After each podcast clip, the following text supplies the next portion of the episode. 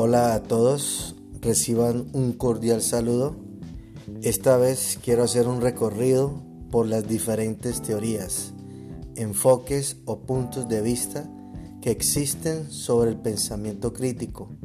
Luego de eso, mencionar aquella visión con la que siento más afinidad y finalmente vincular esta teoría con el proyecto investigativo que estoy llevando adelante en esta maestría y en general con mi vida profesional como docente. El pensamiento crítico, como lo plantean García y Barrientos, comprende tres dominios, el de la razón, el axiológico y el cognitivo. En el ámbito de la razón se distingue el pensamiento crítico de tres formas, como un saber argumentar, siguiendo unas reglas de razonamiento lógico, como un saber leer textos, y finalmente como un saber leer contextos. En el ámbito axiológico se plantea que el pensamiento crítico tiene un propósito emancipador y de denuncia de las injusticias sociales. Este propósito emancipador se va construyendo a través de, de tres tipos de educación, crítica, emancipadora y para la búsqueda de la verdad. En el ámbito cognitivo, muchos autores han tratado de entender el pensamiento crítico como un hecho psicológico basado en unas destrezas de pensamiento muy puntuales. Hay muchas clasificaciones al respecto. Voy a mencionar aquí como ejemplo la que hacen Giancarlo y Facione, para quienes el pensamiento crítico tiene seis habilidades centrales. Una, análisis. Dos, inferencia. Tres, interpretación. Cuatro, Evaluación 5. Explicación. Y 6. Autorregulación. Es claro, desde luego, que existen muchos otros intentos de clasificación y de interpretación, pero esta interpretación del pensamiento crítico por ámbitos hecha por García y Barrietos me parece acertada porque le permite a uno como profesional, docente y estudiante de maestría ubicarse y entender la relación que uno tiene respecto al pensamiento crítico.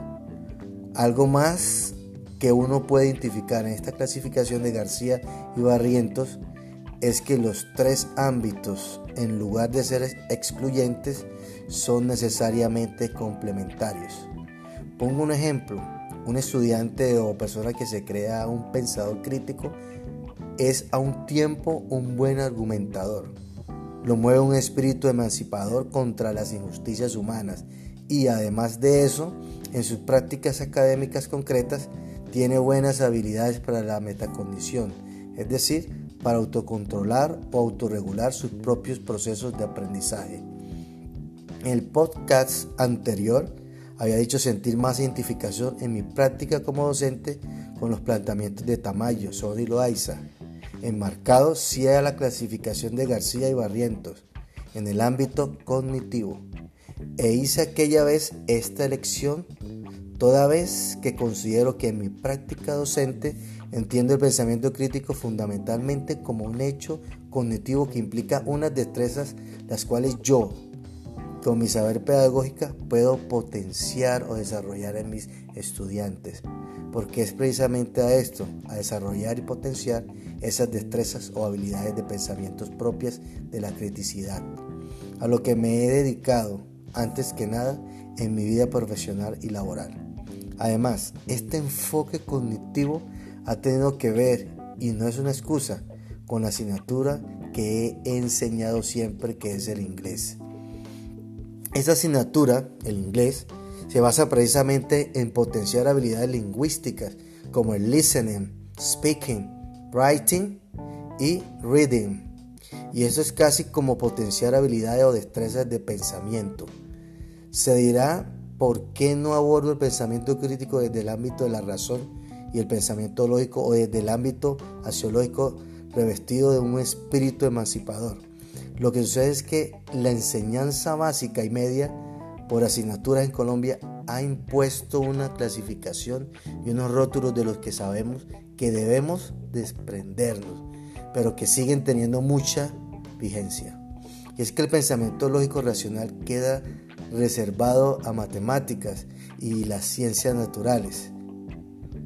Y el tema axiológico tal vez a la filosofía y las ciencias sociales, dejando el ámbito cognitivo, quizá el menos duro de los tres, para las humanidades. Repito, no estoy de acuerdo con esta compartimentalización, pero para bien o para mal, somos fruto de ella.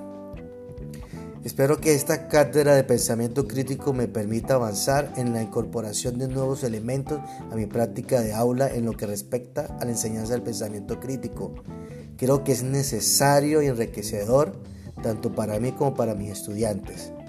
Esta voluntad de acercarme a otros ámbitos del pensamiento crítico en el sentido en que son planteados por García y Barrientos se hace más palpable en el proyecto de investigación que estoy adelantando para esta maestría. Se trata de un trabajo académico enfocado en determinar las ventajas de la metacognición para la resolución de problemas con estructuras aditivas, es decir, se trata de una indagación de las relaciones entre el razonamiento lógico en lo que respecta a las matemáticas y las estructuras aditivas, ámbito de la razón, y las habilidades metacognitivas, ámbito cognitivo. Con ese trabajo pues estoy ampliando mi comprensión y visión del pensamiento crítico, incorporando ya dos de sus ámbitos y a la vez cualificándome como profesional de la docencia desde una asignatura muy distinta de la que normalmente oriento, las matemáticas. Esto también estoy seguro repercutirá de manera positiva en mi proceso formativo y en mi práctica docente concreta en la institución donde laboro donde trabajo. Muchas gracias por su atención.